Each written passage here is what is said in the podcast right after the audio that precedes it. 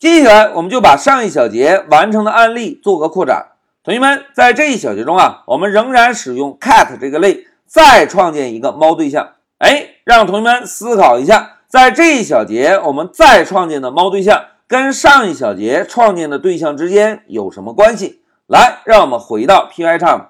同学们，老师啊，首先把上一小节完成的代码上半部分选中，Ctrl C。然后切换到一个新的空白文件，Ctrl V 粘贴进来。现在老师啊，先运行一下程序，走。哎，大家看，小猫爱吃鱼，小猫爱喝水，对吧？这个是我们上一小节完成的代码。哎，同学们，在这一小节我们要干什么呀？哎，在这一小节啊，我们要再创建一个猫对象，对吧？既然要再创建一个猫对象。我们，就先给这个对象起个名字，lazy cat，表示懒猫。然后要创建对象，我们是不是应该先输入类的名字 cat，在名字后面跟上一对小括号？好，现在懒猫的对象创建完成，我们呢让懒猫啊来调用一下吃鱼的方法，再让懒猫呢调用一下喝水的方法。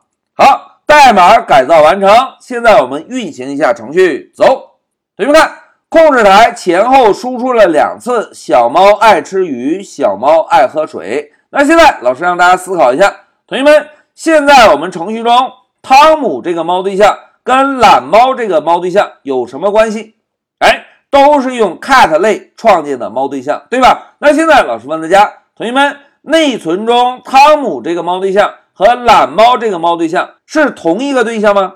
哎，应该不是，对吧？那怎么样验证呢？哎，在这里我们啊就可以使用 print 函数，先把汤姆做一个输出，然后在下方再使用 print 函数把懒猫做一个输出。哎，现在我们来运行一下程序，看看 print 函数输出的两个猫对象的地址是否一样。来，我们运行一下程序，走。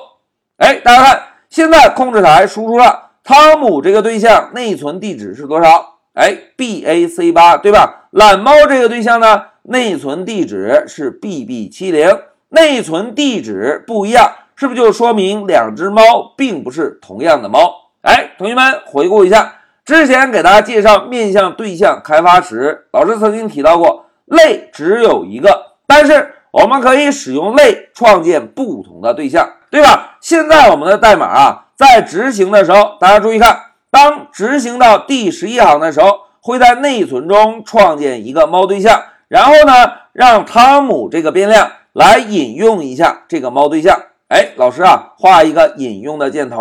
然后当执行到第十九行代码时，又会在内存中创建一个猫对象，然后呢，这一次啊，就使用懒猫这个变量直接引用了一下新的猫对象。哎，虽然这两个猫对象。都是使用 cat 这个类创建出来的对象，但是两个对象的内存地址不一样，是不是就说明这两只猫是不同的猫，对吧？那现在老师再给大家做一个扩展，同学们，老师在代码的末尾再增加一行代码，老师啊，直接写一个 lazy cat 二等于 lazy cat。现在老师问大家，同学们，lazy cat 二跟 lazy cat 有什么关系？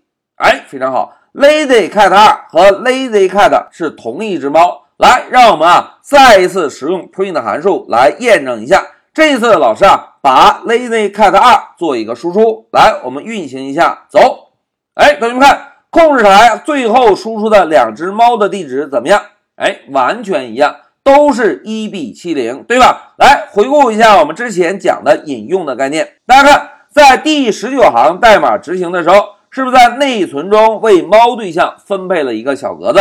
然后我们把 lazy cat 这个标签贴在了猫对象上，对吧？在二十六行代码，我们让 lazy cat 二，也就是懒猫二等于懒猫，是不是相当于把另外一个标签同样也贴到了懒猫这个对象上？因此啊，懒猫也好，懒猫二也好，表示的都是同一只猫。哎。讲到这里，老师啊就针对我们上一小节的案例做了一个扩展，我们同样使用 cat 类再创建了一个对象，同学们使用同一个类再创建出来的对象是同一个对象吗？